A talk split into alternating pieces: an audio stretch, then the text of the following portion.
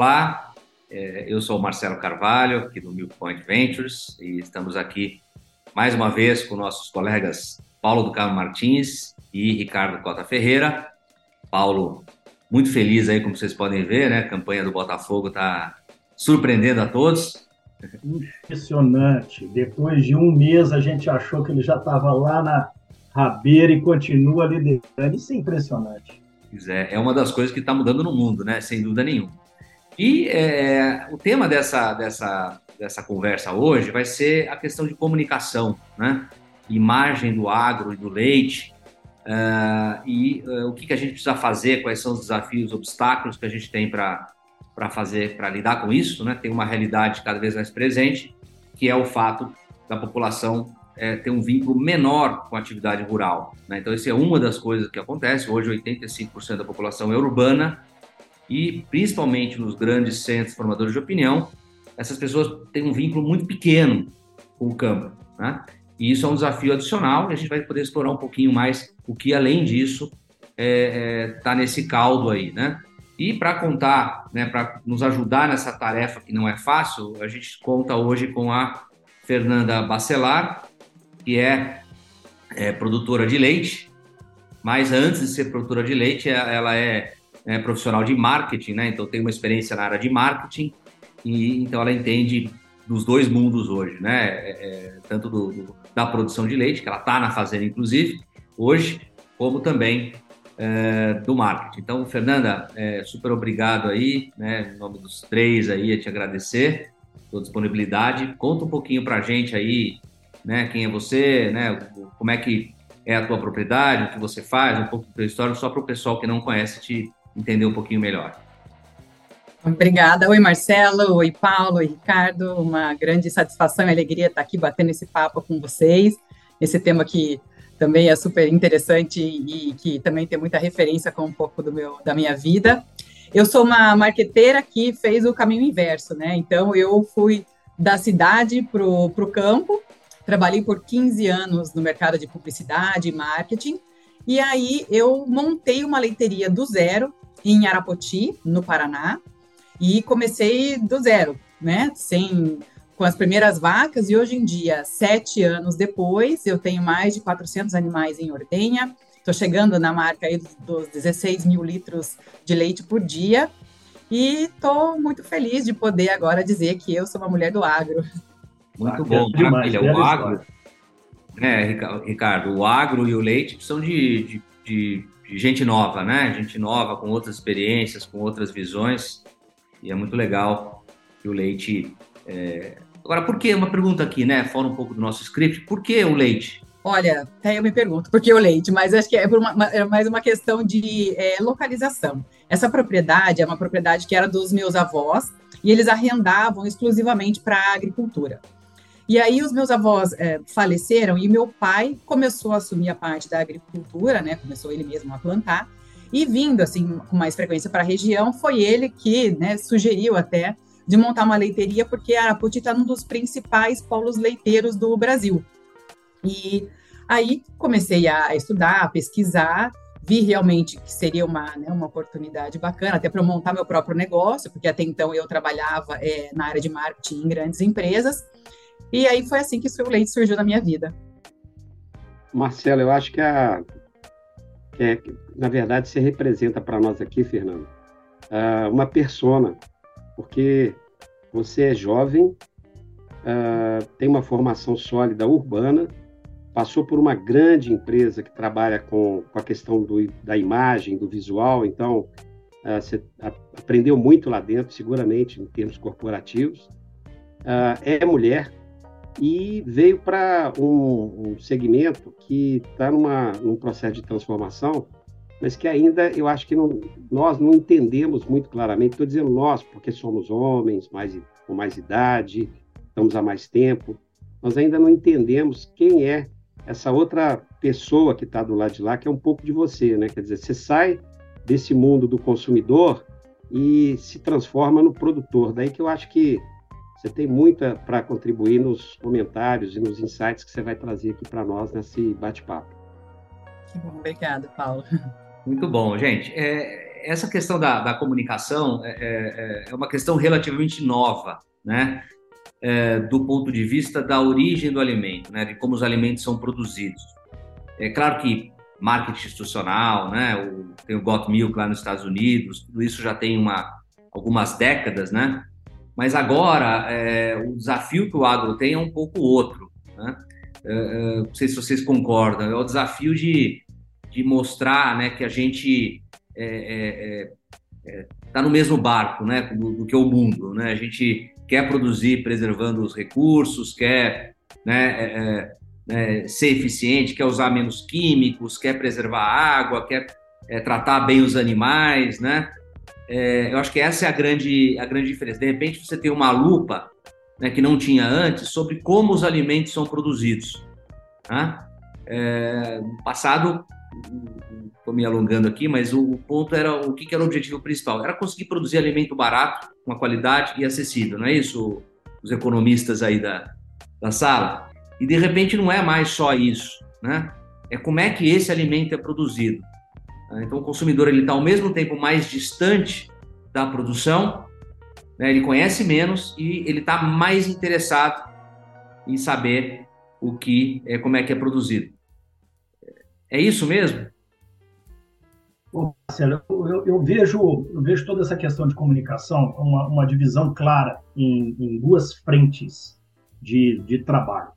É, à frente, e, e, eu me recordo é, do período em que eu estive no Ministério da Agricultura, é, no, no, desafio de ser diretor de um departamento de promoção internacional, e, e caí meio que de paraquedas, não era muito a minha praia, e tive que correr para aprender, para deixar, tentar deixar algum, alguma contribuição. E, e, e, eu acredito que eu tenha sido razoavelmente bem sucedido no que diz respeito à parte de de, de, de, de promoção ou de, ou, de, ou de marketing, de fato, é, no que diz respeito à parte setorial. Ou seja, nas cadeias setoriais, nós organizamos missões internacionais de, de, de empresários para se vender frutas, uh, algodão, é, carnes. É, existem as feiras mundiais nesse sentido. É, organizamos vários receptivos de missões internacionais aqui no Brasil. Então, o, no setorial foi muito, muito bem. Ah, entretanto, no outro aspecto, que é no aspecto mais institucional, o aspecto mais macro, ou seja, promover o agro brasileiro, ou no caso nosso específico aí, a cadeia láctea brasileira, eu acho que esse é o grande desafio. É, eu tentei buscar alguns cases na época, na agência de promoção e exportação do agro chileno, é, colombiano e, e, americano, e assim, é, mesmo eles batendo muito a cabeça aí no que, poderia ser nosso benchmark. Aí, nesse sentido, eu queria é, aproveitar, Fernanda, aí para tentar explorar um pouquinho. Talvez a gente seja meio míope nesse sentido, Fernanda. O que, que você acha, como, como né, experiente na área de, de, de marketing, é, do ponto de vista institucional, o que, que poderia ser feito para melhorar esta imagem do agro brasileiro e da pecuária leiteira brasileira como um todo. É, a gente apanha muito nesse sentido e eu observo que temos aí uma certa dificuldade para tentar organizar as ideias e propor algo é, construtivo para frente. Na sua opinião, o que, é. falta e o que, que a gente pode fazer? Cara já vai na jugular, né? É, então. O resolve, já conta pra gente, vamos anotar tudo certinho aqui, vai, né? Ricardo não, não é fácil, não. É, sem qualquer pretensão, né, de tentar trazer né, alguma solução, mas assim, vou dar a, a, minha opinião sobre o tema. Eu acho que a gente está diante de um grande problema de imagem e reputação da cadeia é, é, leiteira, né, do agro como um todo, e falando especificamente né, da nossa cadeia de lácteos também. Porque, assim, o que, que é reputação? Reputação nada mais é, é um espaço que a marca ocupa na mente e no coração das pessoas. E a reputação é algo que a gente constrói ao longo do tempo. Né? Ninguém já nasce né, com né, uma empresa com uma reputação. E hoje em dia, como o Marcelo bem falou, as pessoas elas estão levando para o seu momento de compra as suas percepções de cidadão. Então, ela vai comprar um leite, ela quer saber se não é só porque se o leite é de qualidade, ela quer saber se na fazenda tem é, os animais são bem, bem tratados, como está a questão da sustentabilidade, se tem uso de hormônio é, ou não tem uso de hormônio. Só que a gente não tem nenhum porta-voz estabelecido do nosso setor para poder uh, falar pela gente. É um setor muito heterogêneo, né, formado pelo produtor, pelas cooperativas, uh, pela indústria, pelos distribuidores, e ninguém se conversa para poder alinhar qual que é o grande discurso.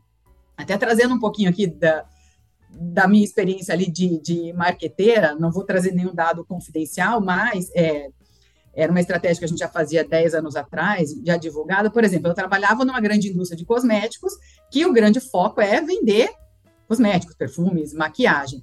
Só que o grande trabalho que eu realizava lá dentro era um trabalho de construção de marca corporativa. Então, uh, nós precisávamos mostrar para os consumidores o que, que a empresa fazia para a sociedade e para o mundo, porque o consumidor ele se conecta não com a marca, mas ele se conecta com histórias.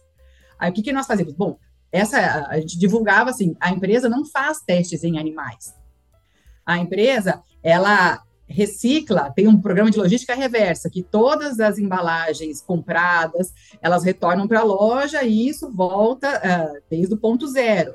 A empresa, ela é a melhor empresa para funcionário se trabalhar, com né, vários benefícios e planos de carreira. É uma empresa sustentável. Então, assim, veja que a gente trabalhava temas que a gente fala que são temas intangíveis, que fazem que as pessoas se conectem e falem: nossa, essa é uma boa empresa para eu comprar, é uma boa empresa para eu me conectar. E a gente do agro, a gente não tem esse espaço, não tem essa uniformidade de discurso. Eu queria aproveitar e caminhar nessa linha aí, juntando um pouco que cada um falou, e voltar um pouquinho no tempo, né? Uh, teve uma época que o Brasil foi eminentemente agrário. E aí nós começamos com a industrialização, e para nós era a redenção, porque naquele momento o discurso do mundo era o seguinte: quem tinha indústria crescia, se desenvolvia. E nós então começamos a industrialização lá no final dos anos 40, início dos anos 50, e aí houve uma urbanização brutal, rapidíssima. E para onde foi a urbanização? É claro que foi para onde a gente tinha uma vocação maior, que foi para a região próximo do litoral. E aí, lá nos anos 80, o Milton Nascimento percebeu, antes da gente, que o Brasil não era só litoral. Ele, ele, ele fala isso, ele canta isso numa música. A, a novidade é que o Brasil não é só litoral. Foi quando nós fomos para o interior, porque a tecnologia permitiu, e começamos a produzir na região do Cerrado. Aí cria, eu estou falando dos anos 40 para agora, né, anos 50, quer dizer, dá uma faixa aí de 70 anos. Então, nós estamos com um, um, um consumidor que ele mora no litoral e a produção está lá no interior. E aí, como a gente, o Marcelo lembrou, olha, no começo o negócio era produzir a qualquer custo, ou a qualquer preço. Como a gente começou a ser abundante, abundante, abundante, Aí vem os Titãs, né? também ali nos anos 80, 90. O sinal está com, encerrando a carreira aí com uma turnê pelo, pelo Brasil e vai passar aqui em Juiz de Fora no dia 3 de dezembro, uh, o que mostra que o Juiz de Fora não é o centro do mundo, mas está na rota. Então, nós ouvimos do Titã, do, dos Titãs que a gente não quer só comida, a gente quer comida, diversão e arte. Então, a alimentação passou a ter uma outra conotação, que é a conotação da, eu diria, do propósito. E, e aí eu acho que encaixa no que você está falando. Quer dizer, quem é que, lá na sua empresa, né, é, vocês construíram a marca, mostravam que cuidavam da floresta. Quem é que está dizendo isso para esse consumidor que não, não sabe como é que é uma vaca, como é que é a, o leite, né? é, enfim, é, falta esse, esse trabalho e é um trabalho difícil de ser feito, porque uh, as empresas acabam tendo no setor uma preocupação, até porque a, a competição é muito intensa, uma preocupação de fixar a marca, mas muito mais fixar é, voltada no produto e não no propósito, que eu acho que é o que você, Fernanda, deu como exemplo aqui para nós. É, Exatamente, acho que. Ah, perdão, pode falar, Marcelo. Pode falar, pode falar, pode falar. Completa, completa aí que ele citou. É, eu acho que é, as empresas, é, eles têm trabalhado nesses benefícios funcionais, falam só, é, e, e, esses movimentos, a gente tem visto alguns movimentos no setor, né, de, de algumas entidades de classe, é, trabalhando uh, mais com foco nos benefícios funcionais, o que, que o, produto do leite traz de bem para a saúde. Mas a gente precisa alinhavar, eu acho que esse nesse fórum de discussão, a gente pode sair com algumas ideias de como alinhavar essas pontas e trabalhar nesses benefícios emocionais para tentar reforçar essa reputação do nosso setor. É, acho que assim, é, minha, minha, tudo que foi colocado aqui é verdade, né? Acho que tem um componente novo, desculpa, relativamente novo, que é a questão das redes sociais, né? Então, é, eu fico pensando, né? É muito é ingrato, né? A gente jogar ciência, né? Falar assim, ah, não, putz, vamos lá, Fernanda colocou dos benefícios nutricionais. Se você quiser provar que leite faz mal, você consegue usar evidências e então fica uma guerra de comunicação, né? A minha visão é que não é por aí que, que a gente consegue ganhar essa, essa guerra, porque você consegue provar, entre aspas, né, quando falo provar, qualquer coisa, quase, né? E aí você fica numa guerra de versões, e é muito difícil ir só por esse lado. Esse lado é importante porque você tem que, você tem que colocar os benefícios, né? A gente vê, vê o caso da manteiga, manteiga era vilã, e de repente a manteiga passou a ser vista de novo como algo mais saudável do que a margarina, né? E isso até é um dado muito interessante. Empresas, por exemplo, nos Estados Unidos que vendem manteiga, eram empresas assim, sem graça, né? O produto principal era manteiga. De repente, opa, o negócio virou chique. É, ou, ou passaram a detonar tanto a margarina que a manteiga voltou ah, a ser a campeã, né? Mas é difícil essa questão de versão. É, da gente ter a guerra de versões. E outro ponto que eu acho que, que é também um desafio, né? É uma provocação. Até que ponto que é um problema de imagem, de percepção do consumidor, né? É, e até que ponto a gente também não ajuda isso. Né? Quer dizer, é, é, quando eu digo a gente, é, é, às vezes você não consegue às vezes ter um alinhamento de discurso, né? Você tem às vezes posicionamentos, às vezes a questão ambiental, por exemplo, né? É, aí sai na grande imprensa, né? O agro é contra tal coisa. Quer dizer, então eu fico pensando, né? Vamos pensar do lado de uma campanha, né? fazer uma campanha para mostrar, você está pagando, colocando dinheiro. Uma matéria que sai na mídia, uma manifestação ao contrário, torrou esse dinheiro. Né? Porque vai, pô, mas peraí, está sendo pago, né? Estão tá, pagando para falar bem do negócio, né? Então, é, é, eu fico pensando, às vezes eu, eu acho, né, que a gente ainda não entendeu, quando eu falo a gente, é o agro como um todo, não entendeu que a gente tem que é, é, criar a ponte, né? A gente tem que eventualmente admitir algumas coisas, né? O, o, Nizam fala, o Nizam Guanais fala de separar o, o, agro do ogro, né? Aquela minoria que é problema tal.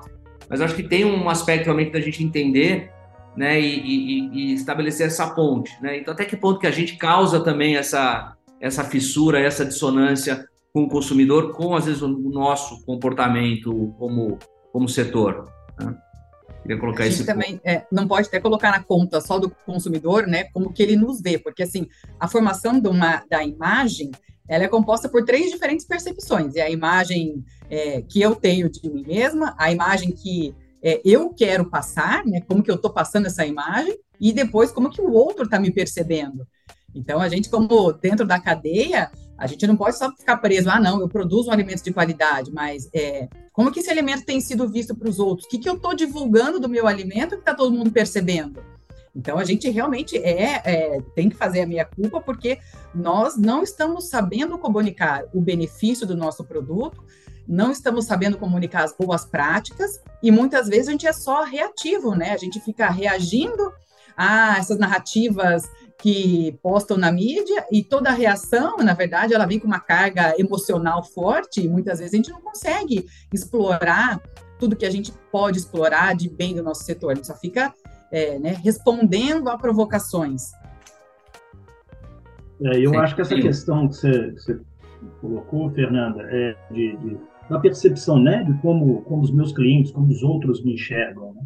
Eu acho isso fundamental e, e, e me dá uma, uma certa angústia de não ver é, as novas lideranças do setor é, conseguirem enxergar isso. Eu acho que até os velhos líderes, se é que a gente pode dizer assim, eles, talvez pela, pela, pela, pela experiência, pela vivência, pelas andanças pelo mundo, já, já conseguem enxergar isso com mais clareza do que as novas lideranças que ainda acabam se apoiando muito mais em julgar para a plateia, é, ou seja, fazer um discurso é, menos propositivo e sim para agradar a base, do que de fato pensar é, re, nesse reconhecimento do, do, lado ogro da história para poder é, construir algo mais propositivo para frente, né? Então isso, isso me angustia muito, é, de, de, de, não ver é, uma nova liderança pensando diferente, pensando à frente, pensando, reconhecendo os pontos fracos para consertar exatamente aquilo, ao invés de ficar é, julgando para a plateia e falando para nós mesmos, o que não é, é tão construtivo assim. É, acho que você colocou um ponto, só vou passar para o Paulo, mas é, às vezes para você ganhar credibilidade ou ganhar confiança, você tem que reconhecer alguma coisa. Né? Eu lembro o caso de uma, de uma entidade setorial, é, talvez o Ricardo lembra disso, talvez o Paulo também, que chamou as ONGs, né? E falou, olha, ok, nosso problema, nosso setor tem um problema de monocultura, de né, questão ambiental, etc. Então vamos fazer um plano junto aqui para resolver isso. Né? O que, que a gente pode fazer? Então chamou WWF, é, Conservation International, etc. E, então aí você cria uma, você faz a ponte, né? Você, você vê que nós estamos falando de imagem, estamos falando de, de isso vai repercutir lá na frente em consumo, né? Mas é, eu acho que é um, é um, passo, né? Que se você for realmente só reativo, né? Você está dando munição, na verdade, para aqueles que vão olhar e vão falar: ah, é verdade, tá vendo? Se o cara está reagindo é porque, na verdade, ele de fato faz tudo aquilo que estão falando dele. Né? Então, às vezes, você tem que ter né, esse passo atrás, entre aspas, né, para criar uma ponte e ganhar confiança. Essa é a minha, minha visão. E não é fácil fazer isso num setor heterogêneo, né? E, né, que, que putz, não foi preparado para isso. Então, eu acho que você, você coloca um ponto assim muito, muito interessante. Uh, porque, na verdade, nós temos dois, duas questões diferentes, né? Uma é a questão de não se conhecer o agro, e aí tem uma resistência brutal uh, no meio urbano. A pessoa que mora lá em Florianópolis, né? Eu acho que é o personagem aqui que nós estamos falando, é o, é quem mora lá em Florianópolis, uma cidadezinha, né, onde todo mundo quer só comer comida orgânica e coisa e tal, é, e, e, super longe é, dos locais de produção. Enfim, esse é um. E tem o, o quem é contra o leite. Então, acho que é, a gente até tem que separar, mas ficando aqui na, na questão do leite, especificamente é, do leite, é, tem alguma, é, algumas reações que eu acho que na sua linha aí, é, assim, que não, não, não, não dá para conceber, porque, assim, uh, concretamente, o consumidor mudou. E quem move, quem move tudo é o consumidor. Sem consumidor, não tem produção. Então, se o consumidor mudou, nós temos que entender o que, que esse é, consumidor está tá demandando. Ele tem uma nova maneira de se posicionar.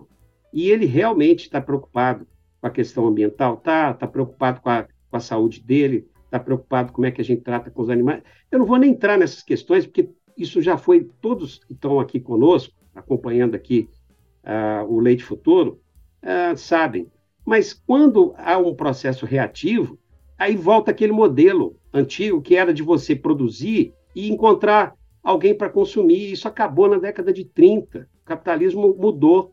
O capitalismo é centrado no consumidor. Então, é, para a gente vender, tem que entender o que o consumidor está querendo e entrar na onda dele, né? Que é um pouco o que eu acho que o Marcelo está querendo colocar. Quer dizer, se a gente não, não uh, entra na onda e não conversa com quem quer comprar, aí a gente não sabe nem o como dizer que nós vamos vender. E tem uma outra parte também, Marcelo, da, de comunicação, é, que eu acho que é importante. Uh, é, aí é uma experiência pessoal, talvez ela não seja, né, nem sempre a experiência pessoal se traduz no real. Mas é, acho que tem uma dificuldade muito grande dos jornalistas é, re, é, passarem para o meio urbano, e, na verdade, quem faz a comunicação de maneira mais assim, é, de volume, são eles, passarem a, a, o que, que é efetivamente a produção. A maioria dos jornalistas é, vem do meio urbano, então eles têm o, os códigos, né, os valores urbanos, é, e vão trabalhar com a questão agrícola, e, e aí ficam muito focados na questão da produção. Então, também aí tem um, um trabalho a ser feito, quer dizer, a gente melhorar como é que, como é que o profissional de comunicação ele passa isso uh, para frente. E aí, só para fechar, Fernando, eu tenho visto que nas empresas, nas empresas maiores, o pessoal de marketing tem tido muita característica sua, que é pessoal urbano, eu estou falando da, da, turma que está no agro, né? É, eles, eles vêm do meio urbano e vão tentar vender produtos ah, para um público rural.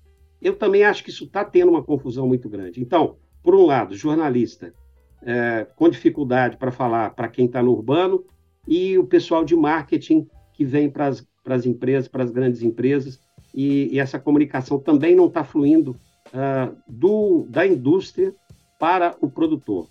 Eu acho que assim, é, tem um desafio, mas também tem uma grande oportunidade de poder unir os públicos e aproximar, né? Tanto o agro da cidade quanto da cidade do, do agro, contando as boas histórias. É assim que a gente vai conseguir uma conexão.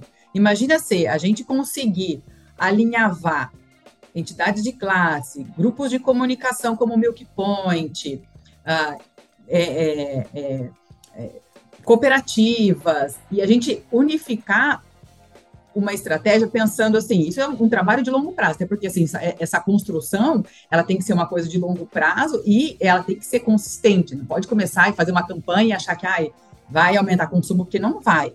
A, a criação de imagem, reputação é algo construída no longo prazo.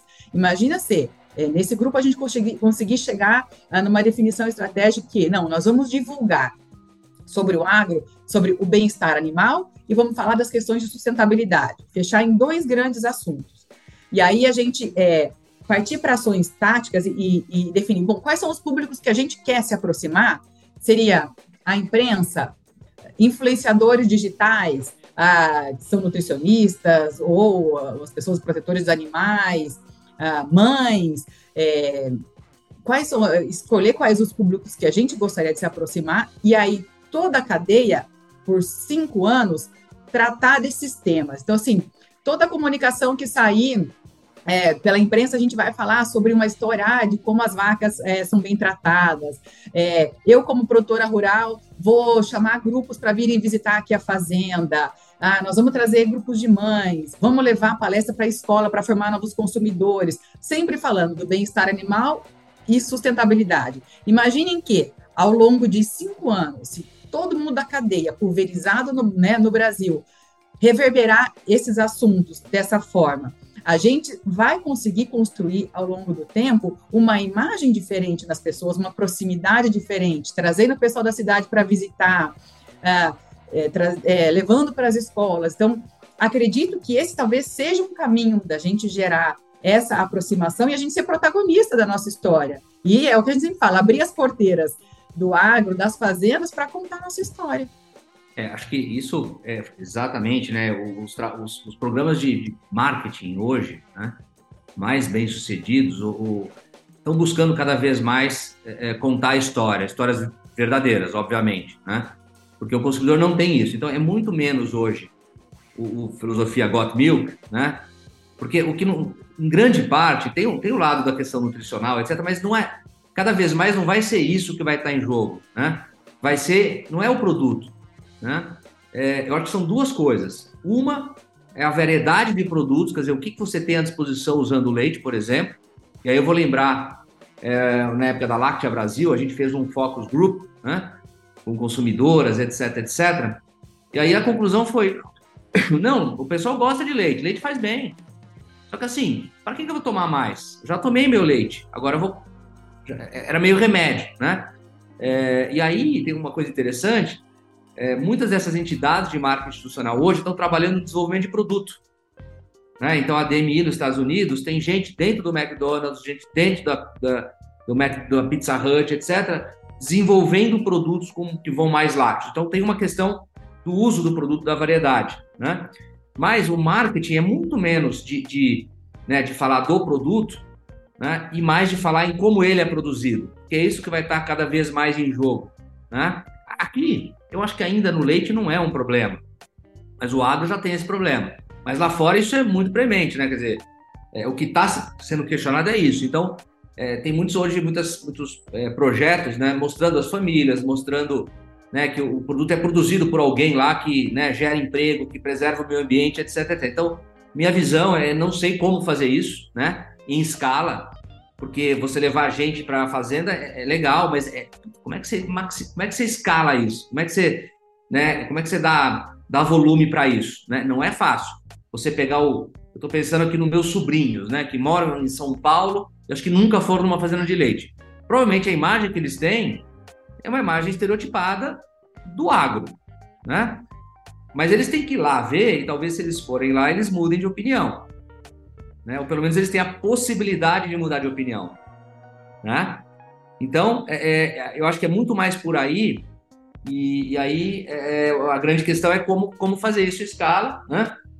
E por outro lado, só complementando, é conseguir sempre separar o joio do trigo, né? Porque cada vez que você faz isso e aparece uma notícia, né? Um, uh, Fernanda falou em reputação, né? Reputação demora anos para você construir, mas você pode perder ela rapidinho. Né?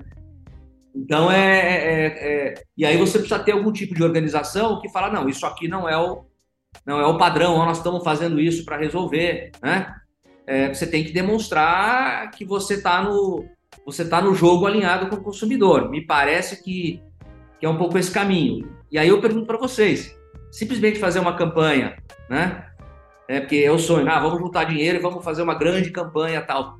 Será que nesse ambiente, né, funciona? Né, simplesmente funciona ou é, Ricardo, é, é, é eu, eu, acho que campanha, né? então eu chamo ele ele eu acho que campanha é, é, é, um dos pilares, tem muita coisa para ser feita antes disso, né? E o colocou, muito bem colocado aí, que, que as notícias positivas e negativas, né, elas seguem cronologias e intensidades distintas, tanto na, na divulgação quanto na repercussão, né? Normalmente, o que acontece pela mídia é que as negativas andam muito mais rápido e repercutem muito mais. Eu dou um exemplo aí que é, passou meio despercebido pela grande imprensa aí. Na semana passada, o colega do Paulo aí, o, o Evaristo Miranda, né, soltou uma, uma, uma, um estudo que ele, que ele fez, é, levantando que a queimada lá no, no Canadá, nesses últimos dois meses, queimou uma área equivalente ao estado do Rio de Janeiro e Espírito Santo junto em dois meses. Isso significa mais do que o desmatamento da Amazônia nos últimos 10 anos. Quer dizer, isso é muito impactante. Né?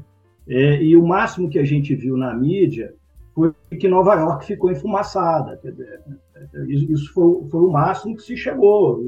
E, e ninguém reclamou, está tá tendo agora a reunião da, da OTAN e G20 e tudo mais, ninguém né, acabou com o Canadá, o Trudeau está lá todo pomposo, quer dizer, não teve nenhuma, nenhuma é, é, é, reclamação mais, mais, mais árdua em cima da, da, da falta de, eventualmente, a falta de, de, de, ação dele nesse combate, como deveria, ou, ou se não deveria, enfim, alguma ação mais concreta que o Canadá está fazendo para minimizar esse processo. Dois, três anos atrás, a gente viu isso na Austrália, da mesma maneira, mesma intensidade. Mas, assim, é, é, aonde a gente está chegando é que é, fazer um marketing, uma imagem institucional é muito mais complexo do que para uma marca, para uma empresa especificamente. Então, você tem muitas linhas de atuação, muito mais vertentes serem trabalhadas, mas precisam de ser trabalhadas. O que me angustia é que elas não estão sendo nem mesmo iniciadas, é, quanto mais trabalhadas com efetividade. Então, e, e, já sabendo que é mais complexo, isso talvez iniba essa, essa atuação, mas sabendo que é mais complexo, maior a necessidade de se iniciar um trabalho nessa maneira. A gente vai pegar as Fernandas do setor aí, é, junto com, com as Fernandas da indústria. Poxa, essas, as nossas indústrias têm, têm times de marketing fantásticos. É, é começar a unir essas pessoas para pensar um pouquinho fora da, da, da, empresa especificamente e emprestar aí 5% do seu tempo aí para a criação de algo mais estruturante para o setor. Eu, eu, eu, acho que é muito mais uma, uma junção de peças aí, de, de, de, pessoas brilhantes que nós temos, temos aí nos grandes marqueteiros mundiais aí, ganhando prêmios historicamente, é, juntar essas boas cabeças, e o setor também tem, né? É, olha, olha que bacana, uma, né? A Fernanda está aí com toda essa experiência e agora vivenciando essa, é, essa lida do dia a dia de produtora, é, juntar essas pessoas para tentar desenvolver alguma coisa mais, algum projeto mais concreto nesse sentido. Eu acho que isso está faltando. Ricardo, e, só. Oi, fale. Não, e, e, começar isso lá, lá da origem, né? Eu acho que um dos, dos pilares aqui tem que tentar mobilizar até mesmo nas universidades, nos cursos de ciências agrárias, de ter. A gente já discutiu aqui que deveriam é, ter cadeiras da área de empreendedorismo, ter cadeira da área de comunicação também é fundamental. Você tem que saber empreender e comunicar. Eu acho que são dois pilares aí que está faltando dentro da nossa base de formação também. Por aqui. Treinamento de comunicação também para produtores, né, usar as redes sociais e enfim. E eu acho que, Ricardo, você vê, tem publicitários interessados no agro, porque, obviamente, o agro, é, é, isso nos diz alguma coisa, né? O agro é muito grande, tem um problema de imagem, né? E, e tem uma história boa, né, para contar. Esse é que é o grande ponto também, no, no, geral, né? Então, eu acho que o agro ele tem despertado interesse, né? O próprio Nizam Guanais tem falado, né, sobre o agro, porque deve estar olhando e falar, pô, peraí, aqui tem espaço para fazer coisa, tem dinheiro, tem um problema que dá para consertar e é, é, dá para dar de braçada, entre aspas, aqui com um trabalho bem feito. Né, até o meu time, ele, ele, ele, ele, ajudando agora a formar a imagem do Galo aqui para poder captar mais torcedores futuros. É, é mais difícil, hein? Aí vai ser complicado. com certeza. O, o, fala, fala, Paulo tá quieto. Eu queria, eu queria dizer o seguinte, que a sua pergunta original lá, né, se compensa fazer campanha e coisa e tal.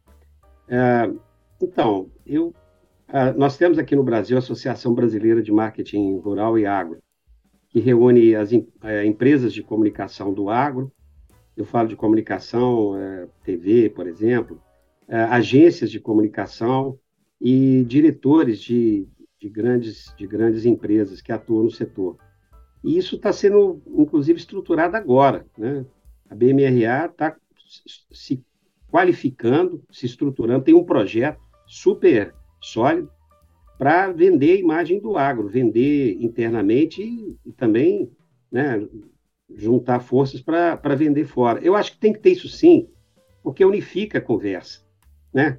Ah, do jeito que nós temos hoje, cada um ah, quer resolver o problema, mas por si somente.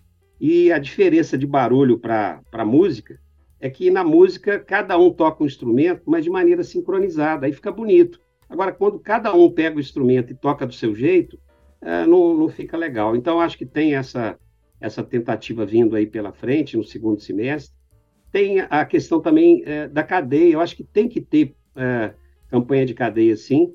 É, por quê? Porque é, aí você fala diretamente com o público, com o público é, específico. Eu acho que tem no setor lácteo, é, sem querer citar aqui né, marcas, mas tem tentativas muito bem qualificadas uh, recentemente, empresas que estão entendendo toda essa lógica, estão se preparando cada vez mais para dar resposta a, a, esse novo consumidor. Então, é, as coisas estão acontecendo.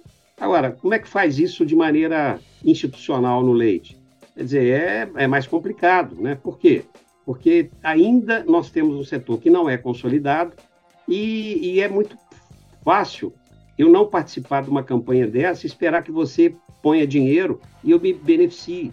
Então, isso cria uma dificuldade para nós aqui no setor. Mas, por exemplo, a turma lá do, do, do, do algodão, né? É, é claro que é um grupo bem menor, muito menor, então é mais fácil eles conversarem, mas eles conseguiram, desde a tecnologia né, até o produto final, mostrar para o consumidor que algodão é o, é o caminho, não é a utilização de, de fibra sintética. E eu estou dizendo de um segmento de um setor brasileiro que atua lá no, no, no Cerrado, que poderia estar tá sendo é, o mesmo, onde está o boi, está o algodão, né, na mesma região. Só que o algodão tá bonito na, na, fita, na, na fita e o, e o boi não. Então, acho que é, essa é uma característica que a gente precisa considerar, uma experiência brasileira.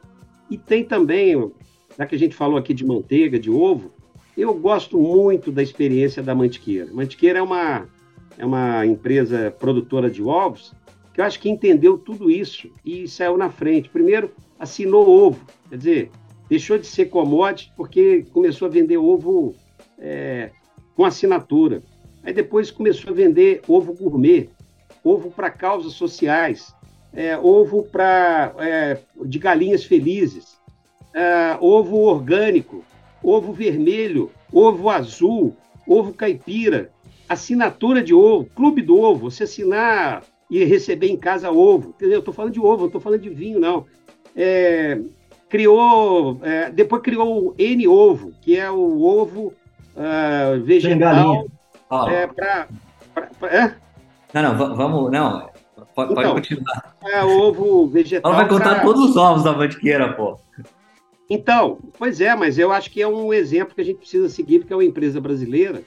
Então, tem gente fazendo coisas, nós podemos aprender com cases, é, tanto de cadeias quanto de empresas, uh, porque se nós não faz, fizermos isso, é claro que fica um espaço, no caso do, da proteína animal, a proteína vegetal entrar, e fica tem, também um espaço de quem está no meio urbano não entendendo que nós não destruímos o planeta, ao contrário, nós podemos ser uh, carbono positivo e não negativo e zero.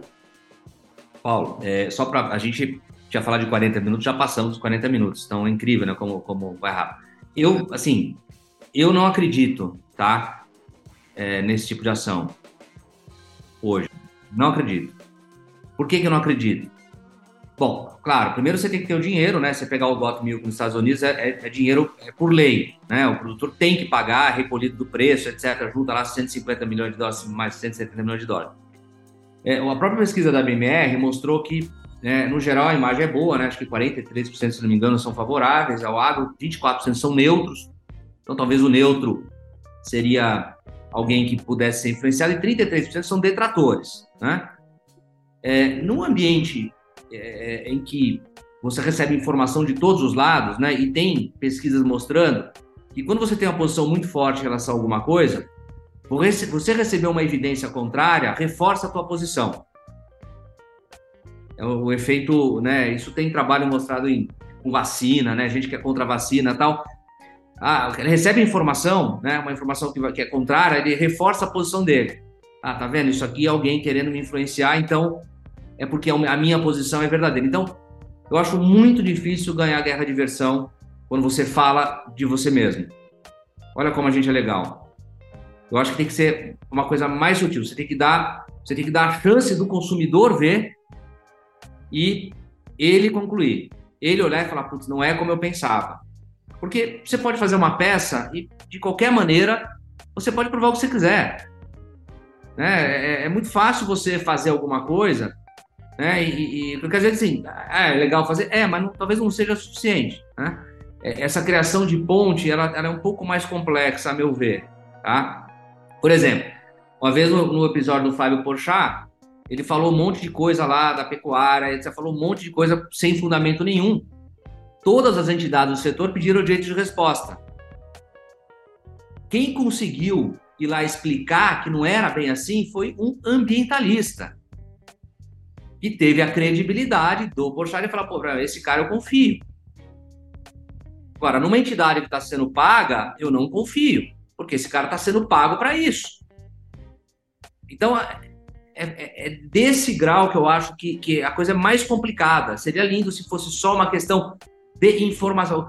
Eu acho assim, a campanha de marketing institucional, ela vem de uma época em que as pessoas acreditavam, né? Porque não tinha muito onde buscar informação, então você acredita, né? Ah, legal, tá, nossa. No minuto seguinte que é feita a campanha, pode vir uma coisa que circula no WhatsApp e falar, ah, tudo mentira.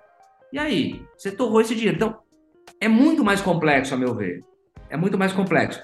Eu acho que essa ponte, por exemplo, só para finalizar, né? Teve uma iniciativa recentemente da empresa lá que colocou os pontos de ônibus, né, no, né, a, a, pessoa lá, a mulher sozinha de noite, podia entrar em contato, todo mundo viu, ganhou. Aí esse tipo de ação cria ponte. Né? Imagina se o agro fizesse isso. Então, em vez dele falar que ele é bom, não, eu vou criar uma ponte com o consumidor. Pô, talvez alguém olhe e fale, pô, peraí, esses caras talvez não sejam tão ruins quanto eu imaginava. Então, eu não entendo disso, mas assim, é, não sou especialista, mas eu acho que esses publicitários estão que estão olhando o setor, eles estão olhando esse tipo de coisa. Não adianta mais do mesmo, né? Essa é a minha visão. Posso estar errado, mas eu fico pensando nas pessoas que eu conheço da cidade, vendo uma campanha paga, fala, pô, peraí, mas beleza, está sendo pago. Né? Fernanda, para a gente ir finalizando aí nessa parte do marketing, né? É, é, o objetivo aqui nosso não é ter resposta, mas é fazer vocês pensarem, né? Vocês não, nós três aqui. Mas é para fazer quem está assistindo pensar. Nós também não somos dono da razão, longe disso. É, mas eu, eu acho assim, é, é interessante, né? Você fala criar pontes, é, é isso, é criar conexões verdadeiras. Mas para isso, eu acho que a gente precisa realmente é, unir esforços, e não é algo que não vai vir uma ideia mirabolante que vai mudar todo o setor. Isso vai demandar um esforço é, de várias pessoas envolvidas de dentro do agro para poder trazer os reais problemas e veículos de comunicação de fora para trazer a percepção do público e a gente unir isso, o que a gente quer falar com o que o público quer ouvir. Mas isso vai demandar tempo, iniciativa e aí de pode ser que seja de muitos de nós aqui envolvidos hoje de dedicar tempo é, para poder junto com uma organização maior tentar trabalhar nisso. Eu acho que não vejo saída senão a gente não começar. Tem que dar o primeiro passo. Porque não vai vir uma campanha pronta, uma campanha de conexão e que vai salvar. Não vai. Eu acho que todos nós aqui podemos fazer a nossa parte salvando o agro, é, juntando nossas cabeças e experiências em alguma coisa. Mas tem que dar o primeiro passo para fazer um movimento grande. Tem que ter união e tem que ter dinheiro. O que vai fazer é uma outra história. Isso nós podemos concordar, né? Eu não tenho dinheiro, mas tenho iniciativa, então eu posso ajudar. É alguma coisa, já é alguma coisa. É isso aí. Não, isso é um fato, né? Você imagina quantos produtores tem, né? Quer dizer, se, putz, né? É, é, outro dia eu fui dar uma, uma, palestra num evento, o produtor falou, pô, se cada um postar, né? Se cada um mostrar como é que é, tal, a gente vai fazer. Então tem, tem esse efeito também, né? De treinar esse pessoal, né? Tem muita gente querendo, mas assim, a gente precisa organizar essa rede. Então, precisamos se estruturar para poder organizar um, um, discurso. E daí as coisas que vão caminhando, mas não vai ser fácil. Mas necessário. Eu apoio a Fernanda para coordenar isso. Vocês apoiam? Apoio, apoio Com Marcelo. certeza. Eu apoio e coloco também um pouquinho de dinheiro, mas muito pouquinho, só para. Ó. Muito pouquinho, bom. Uh, bom, gente, algum, vocês querem finalizar esse ponto? Algum comentário aí? Alguma Hoje eu fui o bad guy, né? Não foi o Ricardo. Acho que é podemos ir para o próximo, Marcelo. Tá. Bom, é... o que há de novo, né? Paulo, quer comentar o que há de novo? Eu acho que o que há de novo é o IBGE, né? Trazendo um dado muito importante para todos nós, né? A população brasileira continua crescendo mas reduzindo a velocidade de crescimento. Isso, com certeza, tem impactos na, na produção e no consumo de alimentos do Brasil. E eu acho que isso é que a gente podia bater um pouco, conversar um pouquinho sobre isso. Eu acho que esse é o grande, a grande novidade uh, que a gente tem. Tem prefeitura que está brava, porque queria ter uma população maior para poder receber um pouco mais de, de recursos. Mas o fato é que o IBGE é uma das das instituições sérias que o Brasil tem e sabemos fazer censo. E agora temos a realidade aí, nós somos 203 milhões de habitantes. É muita coisa, mas é menos do que se esperava. Crescendo menos, né? Crescendo 0,5%. Aí teve pandemia, tem, né? Eu li umas análises aí do pessoal falando que, putz, um monte de incerteza, a crise, tudo isso posterga, né? Posterga é, decisão de casar, de ter filho e tudo mais, né? E, e, Ricardo, áreas aí ligadas ao agro, né, cresceram mais. Né? É, isso, dia, isso mesmo. Isso um mesmo. dia tinha uma matéria acho, falando isso, né?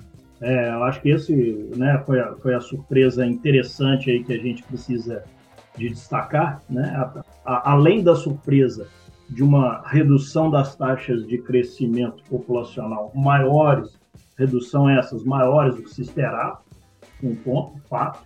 O outro ponto foi a, a, a redução é, da população em várias, em várias capitais e o crescimento do interior, das médias, pequenas e médias é, cidades do interior, principalmente aquelas ligadas ao agro, né? algo que nós que vivenciamos o dia a dia do agro já, já, já estamos e sempre presenciamos isso, é agora constatado no censo. Né? Então, isso é bastante positivo e depois vão vir, com certeza, é, informações que é o que a gente de fato espera, que essas, além do crescimento dessas cidades, está também tendo um crescimento de renda nessas cidades, maior do que é, nas cidades não agro, né? Isso a gente ainda vai ver, não foi ainda, é, ainda não se soltou isso pelo IBGE, mas eu não tenho dúvida de que isso também a gente vai, vai, vai constatar é, é brevemente. Eu queria fazer um comentário sobre isso. É, eu, é, assim, essa coisa da gente ter crescido para o interior do Brasil é muito, muito importante, né? Eu, eu moro numa cidade, eu citei agora há pouco Juiz de Fora, porque é uma cidade do interior, uma cidade de porte médio, e na década de 80, o Banco Mundial colocou dinheiro em cidades de porte médio para segurar o crescimento das grandes cidades. Olha que interessante. Era um programa para tentar represar para a gente não virar uma opção de São Paulo. E agora isso está acontecendo sem recurso, sem Banco Mundial. Quer dizer, tem um lado da tecnologia também aí, né? Além da pandemia e coisa e tal, que realmente afetou a maneira de todos nós, nós não somos os mesmos, mas tem a coisa da, da, do trabalho remoto, tem a coisa da internet, você tem condição de estar no interior e ter um padrão de vida. É, assim, não, não é tão, tão, tão díspare como era no passado. A Fernanda é um exemplo de quem é, passa boa parte da, da semana é, no interior, quer dizer, sai de Curitiba e vai para vai para Castro, Carambeí, quer dizer, vai para 120, sei lá, 170, 180 quilômetros para dentro do, do estado do Paraná. Mas tem um ponto que a gente tem que considerar, sim. Então, por um lado, Rio Grande do Sul é, é um, um, estado agro, mas ele não, ele, ele teve redu, redução do crescimento, de, quer dizer, Rio Grande do Sul é agro, mas não está crescendo, mas tem um novo agro crescendo. E aí, Ricardo, eu acho que você concorda, é, a gente tem que, porque sempre quando a gente fala do agro, assim, a gente imagina é, a produção propriamente dita, né, é, no campo. Mas o, o, o, efeito multiplicador que o agro brasileiro tem na economia brasileira é coisa que carro já teve na década de 50. Porque o que, que acontece na prática? É, psicóloga tem mais ganha mais dinheiro na cidade que tem água. Por quê? Porque é, você tem o efeito da geração de emprego direto, que é o cara que está lá no campo, o indireto, que é quem vende serviço para quem está no campo, e o induzido, que é aquele cara que está vendendo cerveja no botequim. Né? Aí começa a aparecer cervejarias, enfim. Isso acho que o agro está tá fazendo para o Brasil, né? levando, é, é, continuando esse processo de interiorização que a gente eu tinha falado lá do Milton Nascimento nos anos 80.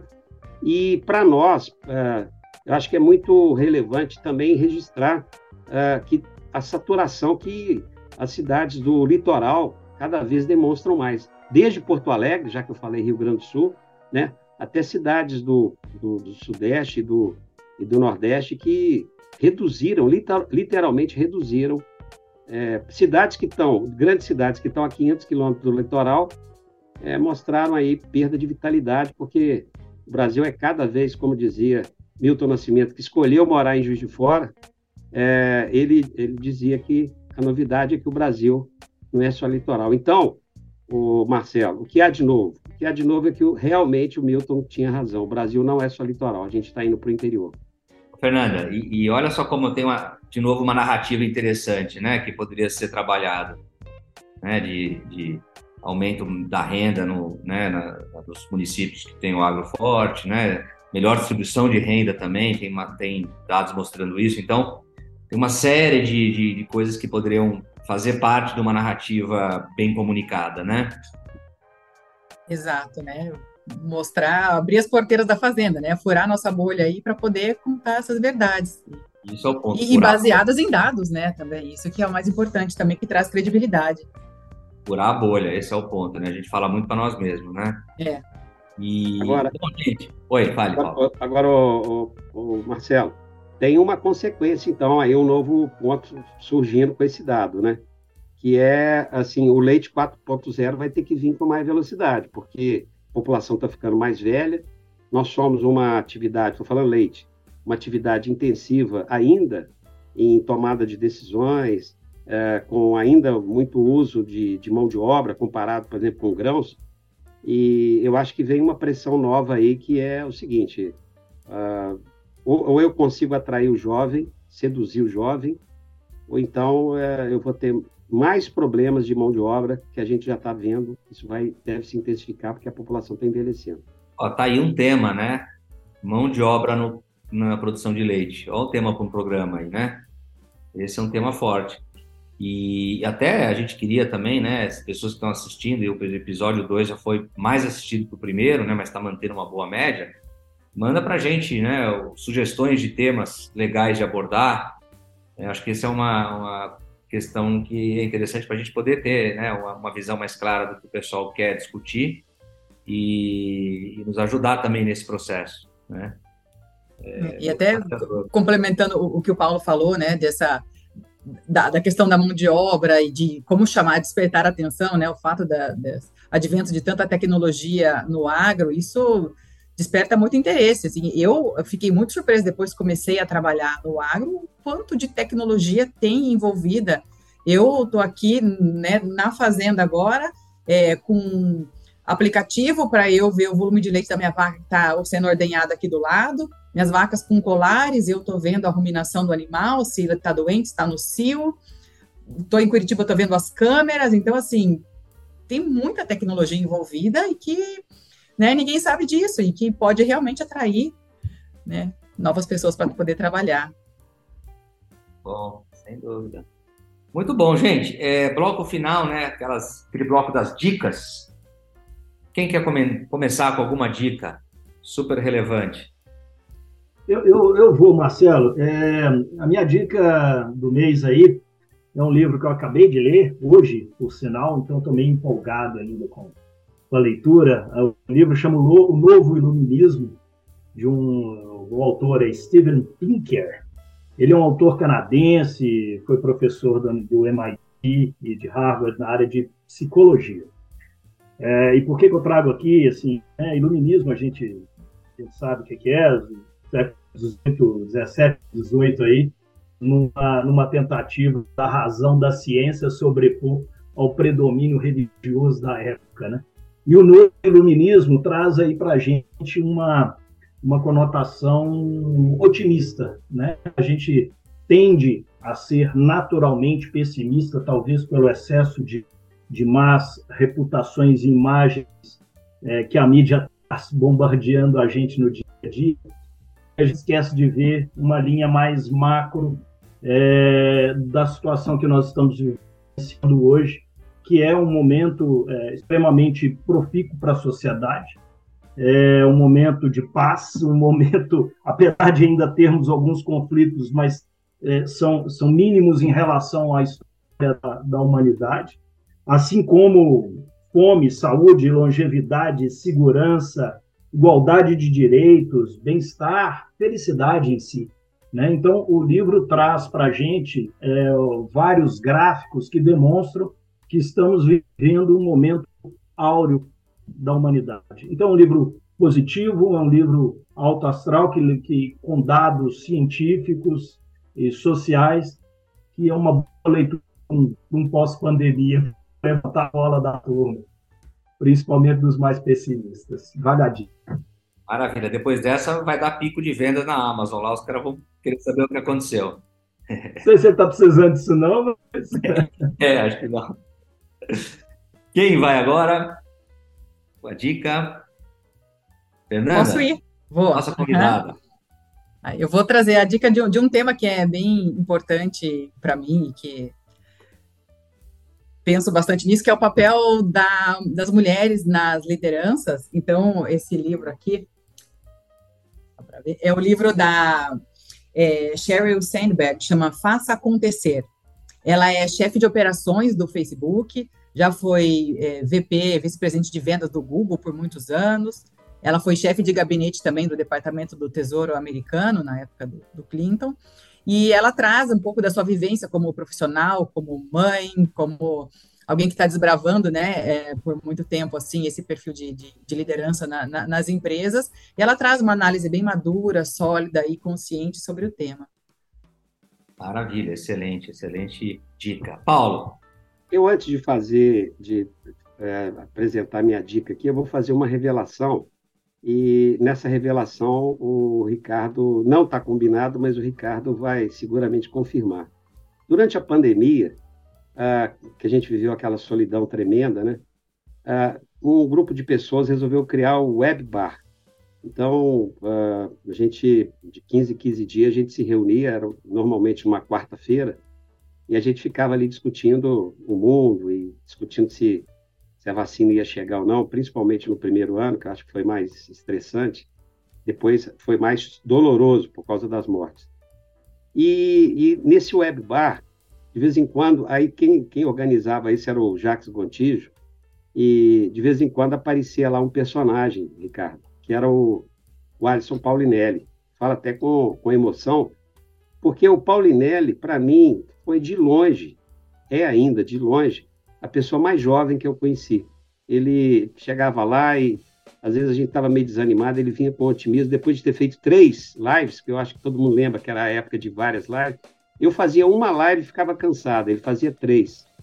Então, é, ele faleceu, nós estamos aí nos, nos, primeiros 30 dias do falecimento dele.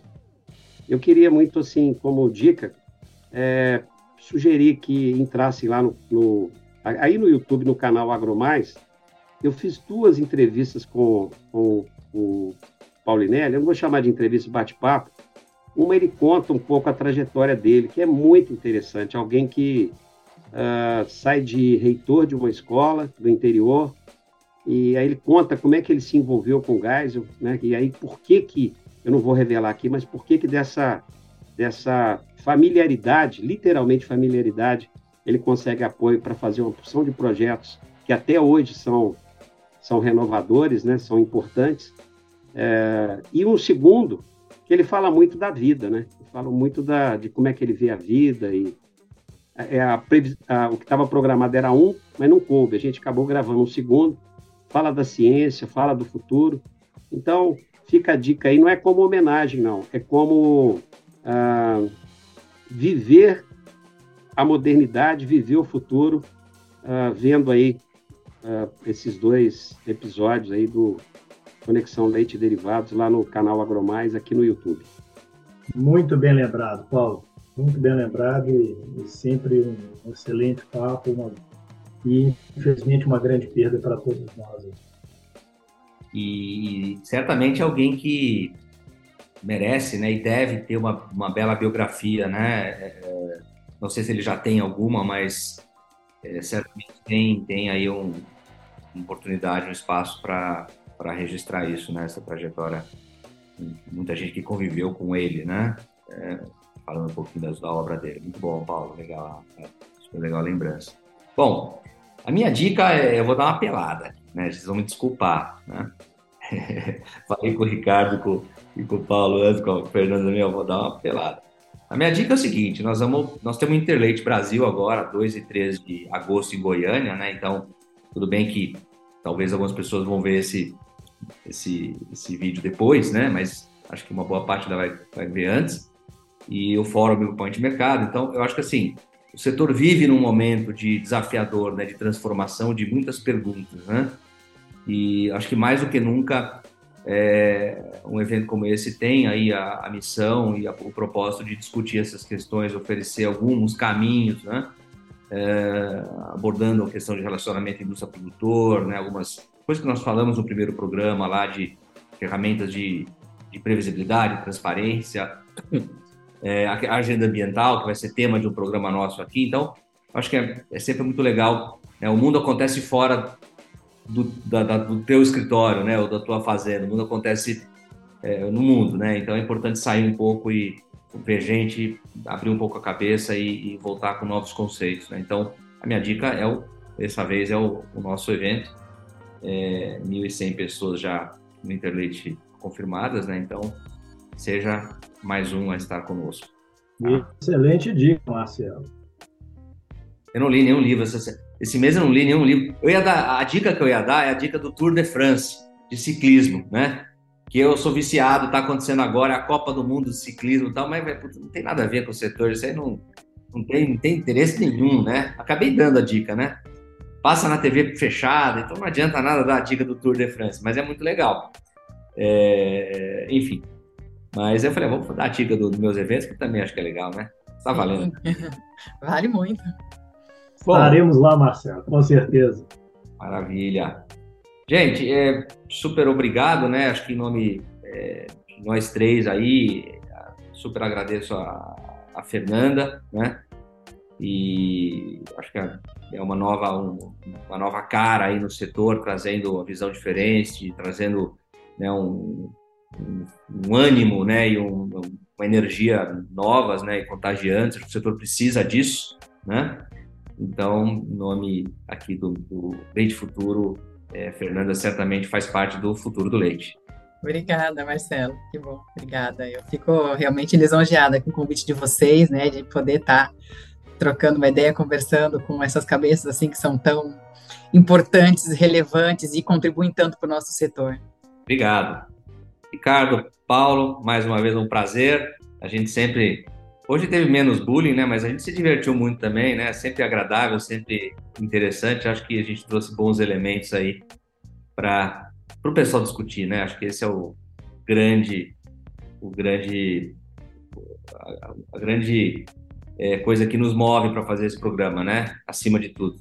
O, o Marcelo e Ricardo, eu não sei o que, que vai ser, o que há de novo no próximo programa, mas eu sei o que vai ser o de velho velho que o Botafogo vai continuar líder. Ih, lá vem. já perdeu o técnico, já mudou de. de, de hein, já virou safra, já perdeu o técnico e continua lá em cima, rapaz. Isso é, é algo inacreditável. Mas vamos lá, vamos ver até quando dura. E nós vamos ter que engolir essa, viu, Ricardo? Um mês pelo menos vai durar, viu? Gente, valeu, obrigado. Um abraço. Um abraço a todos, gente. Tchau, Valeu. Tchau. Valeu, Fernanda.